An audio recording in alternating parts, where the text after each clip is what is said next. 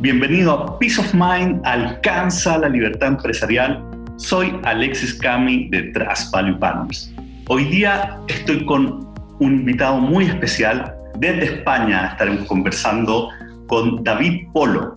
Él es un, ha sido emprendedor, ha, ha desarrollado una carrera muy interesante, hoy día es consultor, tiene eh, un blog que está recibiendo del orden de un millón de visitas únicas al mes es fundador y líder de Gestionar Fácil, Emprender Fácil y también de, ha desarrollado un software muy interesante, un ERP, que se llama Pratzila. ¿Cierto es el nombre, David? Eso es, eso es. Muy bienvenido a este podcast. Y antes de entrar al tema que quiero conversar hoy día contigo, me encantaría que contaras un poco tu historia porque es bien interesante. Bueno, eh, mi historia es eh, para escribir un libro, la verdad. No lo sé, eh, porque son historias así. Yo empecé a emprender desde el colegio, que eh, hacía, tenía una mafia con los cromos en el patio. Luego eh, me dediqué a vender churros puerta a puerta. Luego hice dos, dos marcas de ropa. Tuve dos clubes de esquí. luego trabajé con mi familia, pero duré un mes. luego generé una empresa que murió de éxito, que se llamaba Club Tic Tac, que es lo que ahora más o menos es Groupon. luego generé un programa de fidelización que se llama Red Puntazo, donde entró Caja Navarra pero no terminó de funcionar porque necesitamos 5 millones de dólares y teníamos solo eh, medio millón, entraron en participación. Luego generé la empresa consultora que ahora tenemos y de sistemas. Eh, empezamos a desarrollar sistemas de gestión, nos fuimos a África, desarrollamos sistemas para petroleras, llevamos navieras y empezamos a escribir en blogs y hasta el día de hoy que tenemos ese tráfico que tú has mencionado, clientes en todos los continentes prácticamente, bueno, en Asia no todavía, pero Europa, eh, América y África tenemos clientes, Oceanía tampoco. Y bueno, y, es un poco al final, eh, con el tiempo vas desarrollando tu vocación y es ayudar a los demás y trabajar en el desarrollo de las empresas, que es lo que en mi caso pues he estado haciendo toda la vida.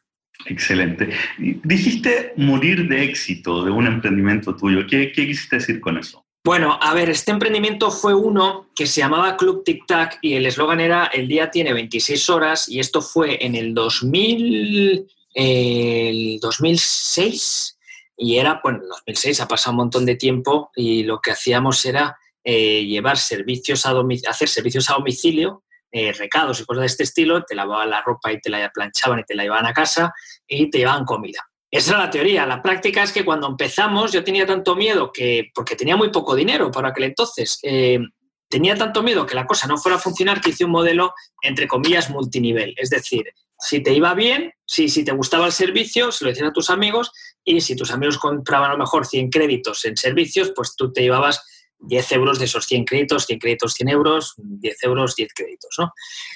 Como el producto era, todo el mundo lo necesitaba, eh, porque todo el mundo necesita que le hagan las cosas, el servicio era bueno, el precio era bueno y la comida era buena, pues de la noche pasamos un día a tener 10 clientes que eran amigos, a que estos 10 clientes trajeron 30, ya empezamos a temblar y de repente 100 a la semana. Y entonces las personas que hacían lo de lavado y plancha me decían, mira, David, tú eres muy simpático, pero es que yo tengo dos furgonetas no tengo 100, o sea que no, no, no crezcas así porque no te voy a poder dar servicio. Y yo intenté hacerlo a través de las tintorerías y digo, bueno, pues a través de las redes de tintorerías vamos a hacer esta parte del servicio, que era un poco lo fundamental, pero ellos no lo vieron. No lo vieron a lo mejor porque decían, este chaval no, no, no, no sabe qué es lo que está haciendo. O a lo mejor por, por unos, a veces me dijeron que era por los problemas logísticos, porque como eran franquiciados, pues es que los franquiciados van un poco a su aire y, no, y nosotros la central vamos a otro. Total, que al final esto siguió creciendo y de repente nos encontramos con más de mil clientes, pero es que no había pasado un mes.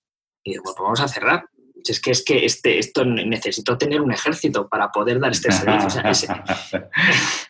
Por esa, esa, esa, historia, esa historia probablemente motivó mucho lo que estás haciendo hoy día, ¿no? Porque ya estás ayudando a emprendedores y a empresarios a pasar de nivel. Y respecto a eso mismo, es que el tema que quiero que conversemos hoy día es justamente cómo te ayudan los sistemas para poder escalar.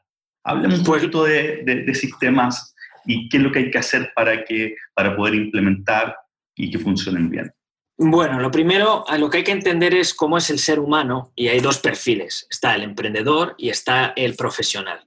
Entonces, si bien es cierto que cada vez hay más profesionales que se lanzan a emprender, eh, las generaciones que hoy en día ya tienen una madurez una, no diría mayoría, pero un porcentaje, bueno, una mayoría mm, no tan mayoritaria, eh, es gente que a lo mejor ha empezado de cero, que lo han hecho ellos solos y que han pasado por dentro de las fases de las empresas, por el que era la empresa, la travesía del desierto, el y ahora se encuentran en el crecimiento que se llama estable pero no el regular. Es decir, crece, pero todavía no está la cosa organizada de una manera que le permita escalar y llevarlo al siguiente nivel.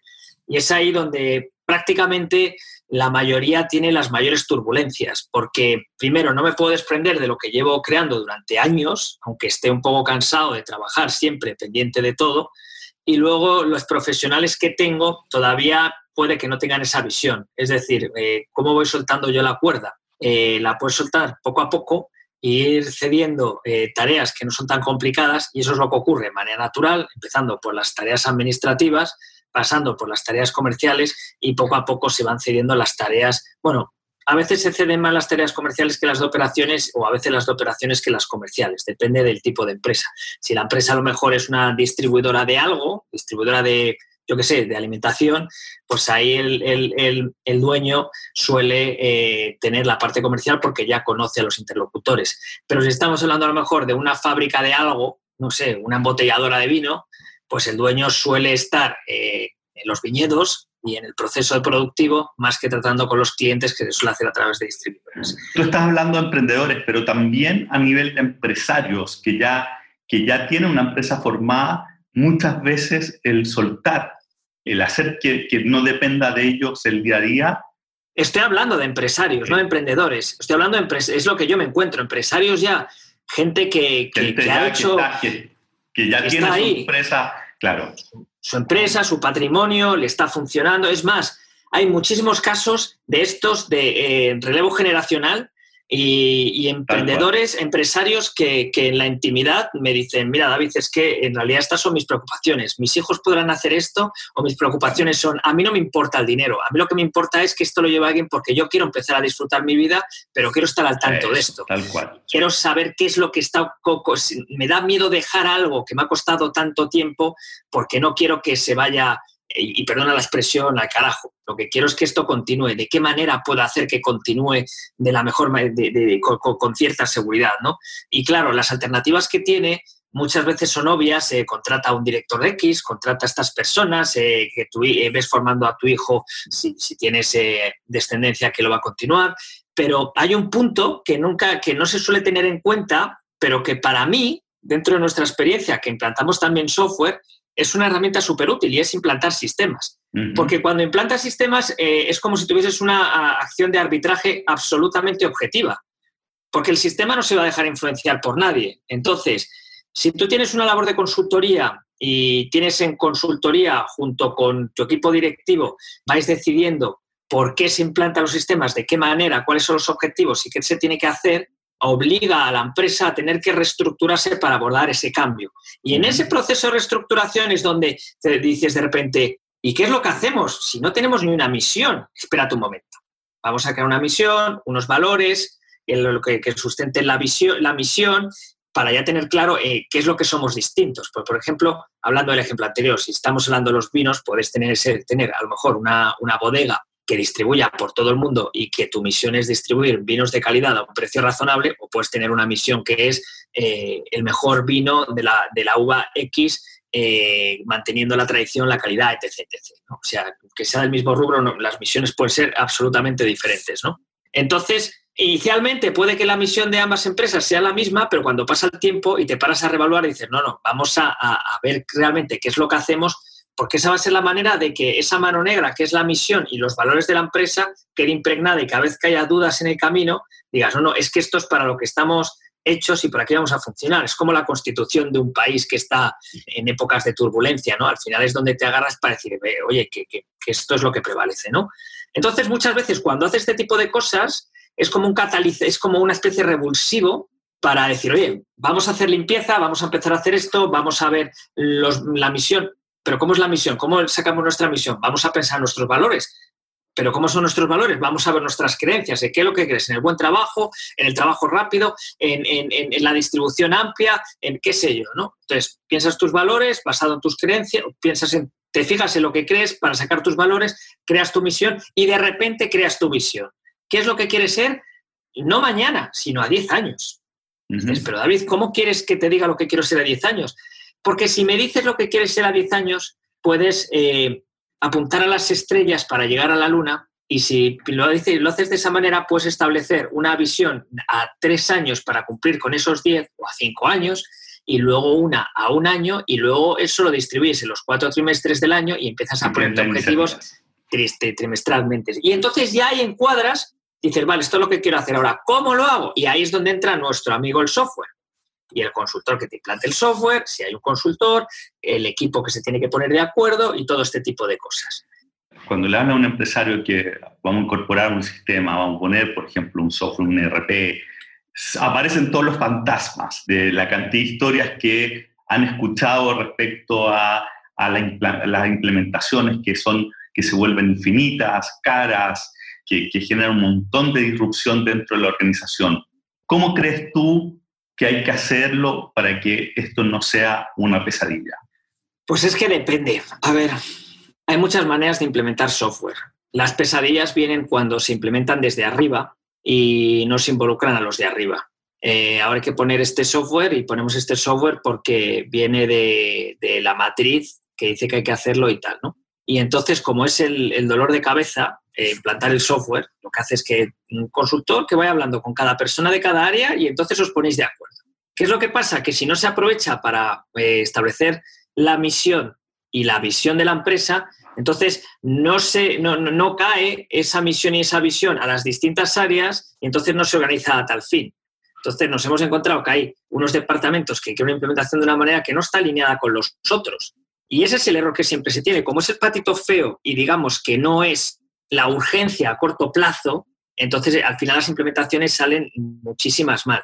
Sin embargo, en las situaciones en las que se realiza una implementación para preparar la empresa para pasar al siguiente nivel, por situaciones como la que estamos comentando, de, que el, CEO se marche de la empresa o se lo proceda a un familiar o lo que fuere, es ahí cuando se repiensa todo. Es que al final un RP es la columna vertebral de una compañía.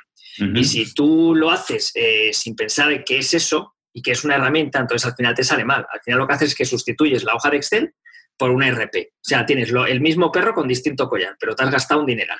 ¿Cómo haces para, para, conseguir el convencimiento de la gente? Porque tú estabas hablando, esto no puede ser solamente de arriba, sino que tiene que haber un convencimiento de la necesidad. ¿Cómo lo hacen ustedes en la práctica cuando van e implementan, por ejemplo, el RP que ustedes tienen?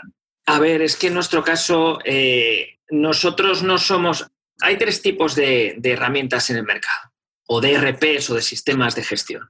Está el RP clásico grande eh, de SAP, de SAS o de estos monstruos, ¿no? que al final no es que sean mejores que los otros, quizás puedan ser un poco más, más completos, pero la implementación se basa en que eh, la persona que toma la decisión prefiere implementar una marca conocida porque en el caso de que falle la implementación es culpa de la marca y no es culpa suya. ¿vale?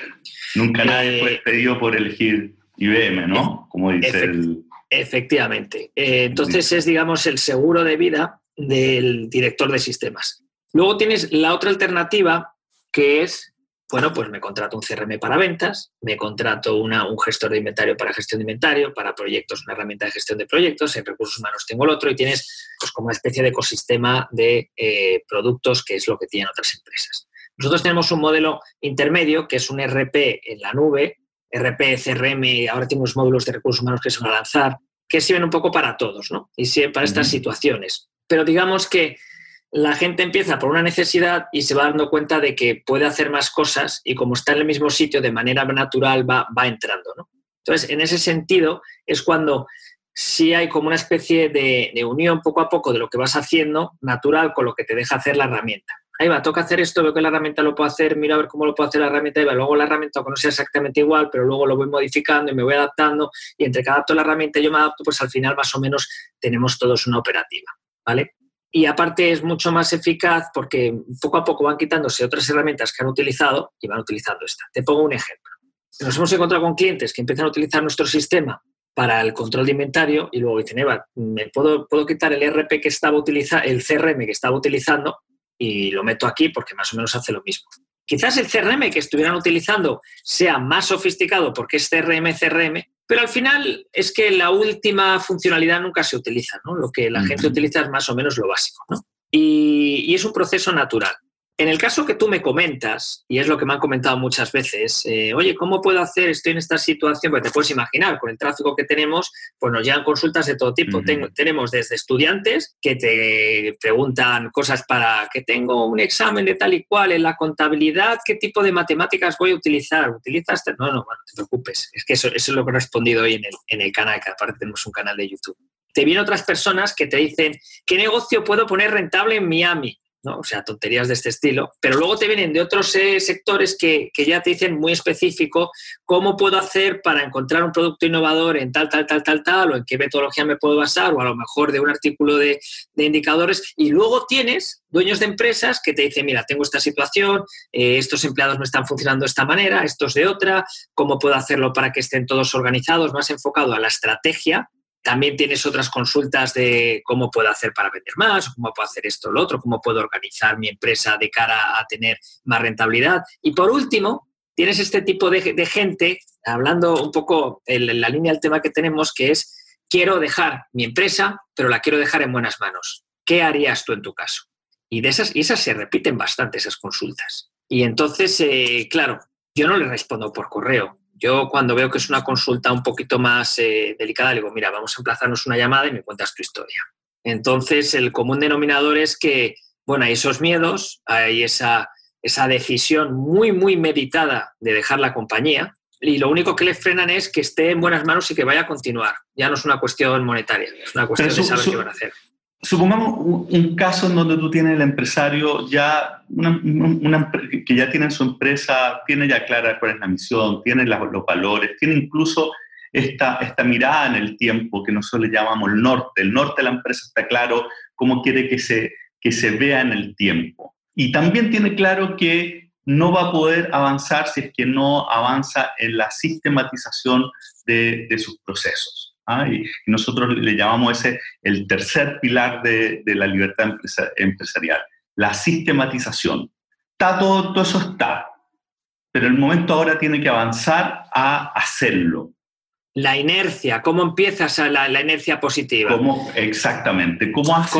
Con, una excusa que no haga ruido, esa es la respuesta. Con una excusa que no haga ruido. Y entonces dices, implementando un sistema poniendo una persona nueva, haciendo un programa nuevo de evaluación del desempeño, algo que tenga que mover las raíces de la compañía, algo que obliga a reexaminar la compañía, algo que levante las alfombras y que cuando veas la porquería que hay debajo de la alfombra no tengas más remedio que limpiarlo. Esa es la estrategia. Porque si la gente se va a dar cuenta, o sea, el señor Pérez, que, que, es el fundador de la compañía, tiene ya 60 años, se quiere jubilar, la quiere dejar, ya lo ha manifestado de manera indirecta alguna que otra vez, la gente está con, ojo a visor a estas cosas. En cuanto diga algo de la sucesión de X y Z, es delicado, porque sabe que la gente no se va a comportar de un modo eh, genuino, sino que todo el mundo va a mirar sus intereses.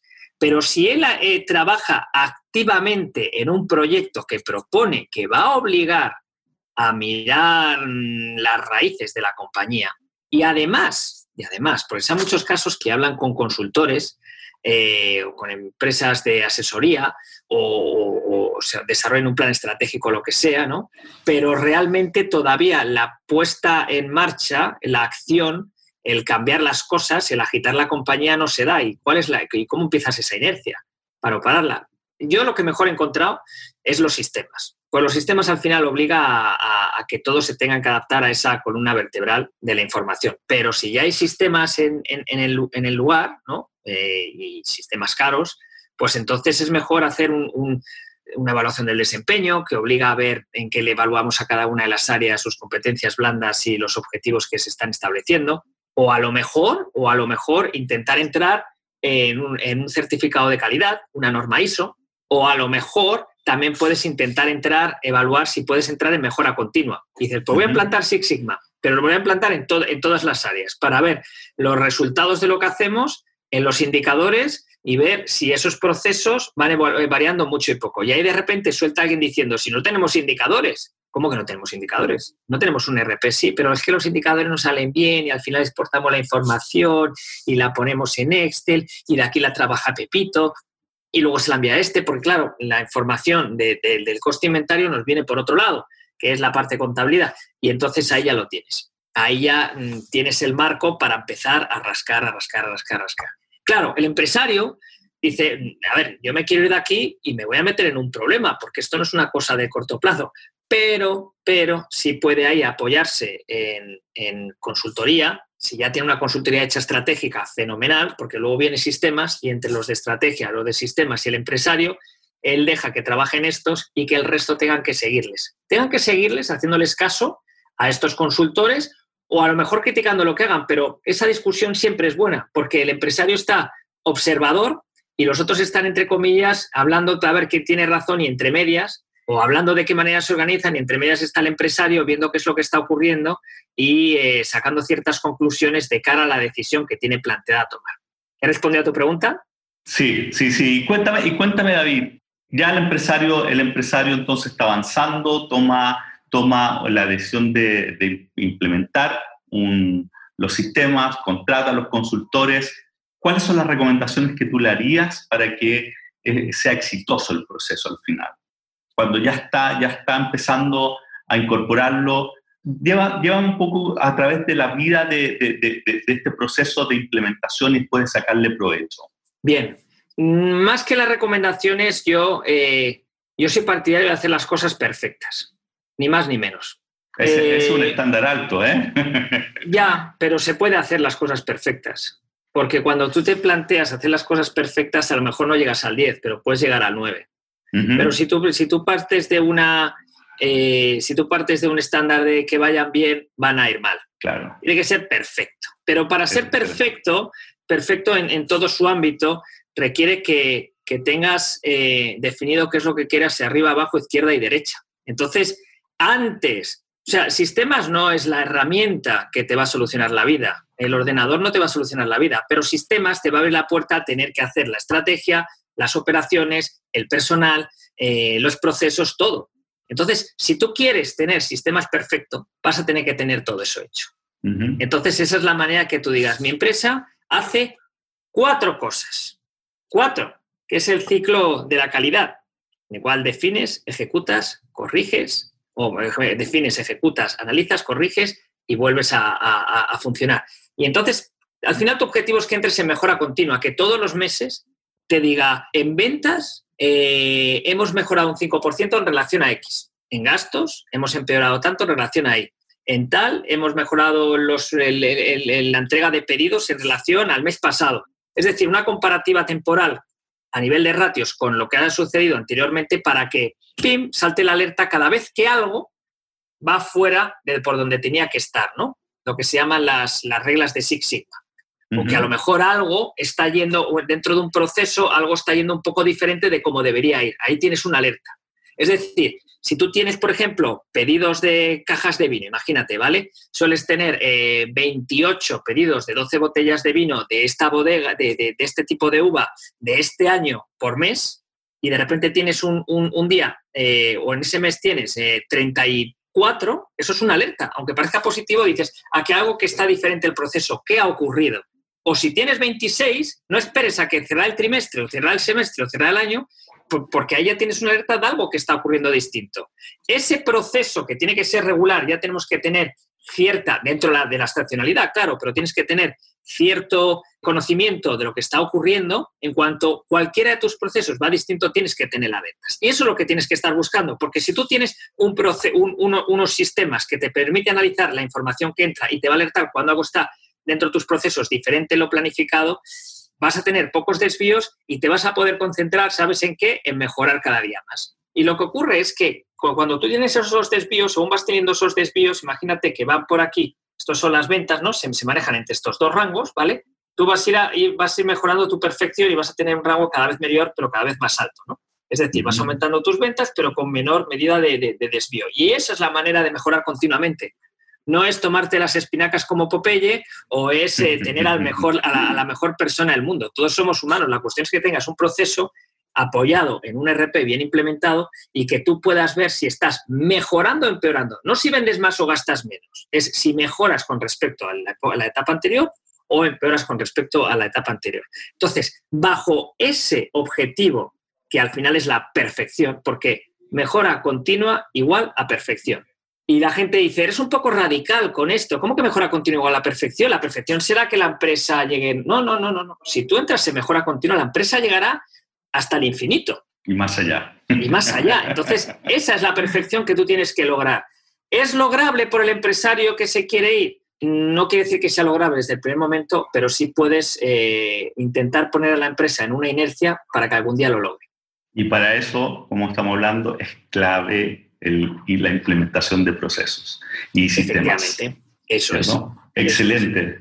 David, te agradezco mucho esta conversación. Eh, tocaste un tema que, que, es absolutamente clave para pasar al, siguiente, al siguiente nivel.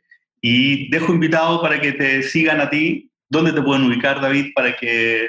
Bueno, para no tirarme aquí media hora comentando todos los emails y, las redes sociales y tal, con que entren a emprender fácil o gestionar fácil, ahí encontrar. Van a encontrar un montón de recursos.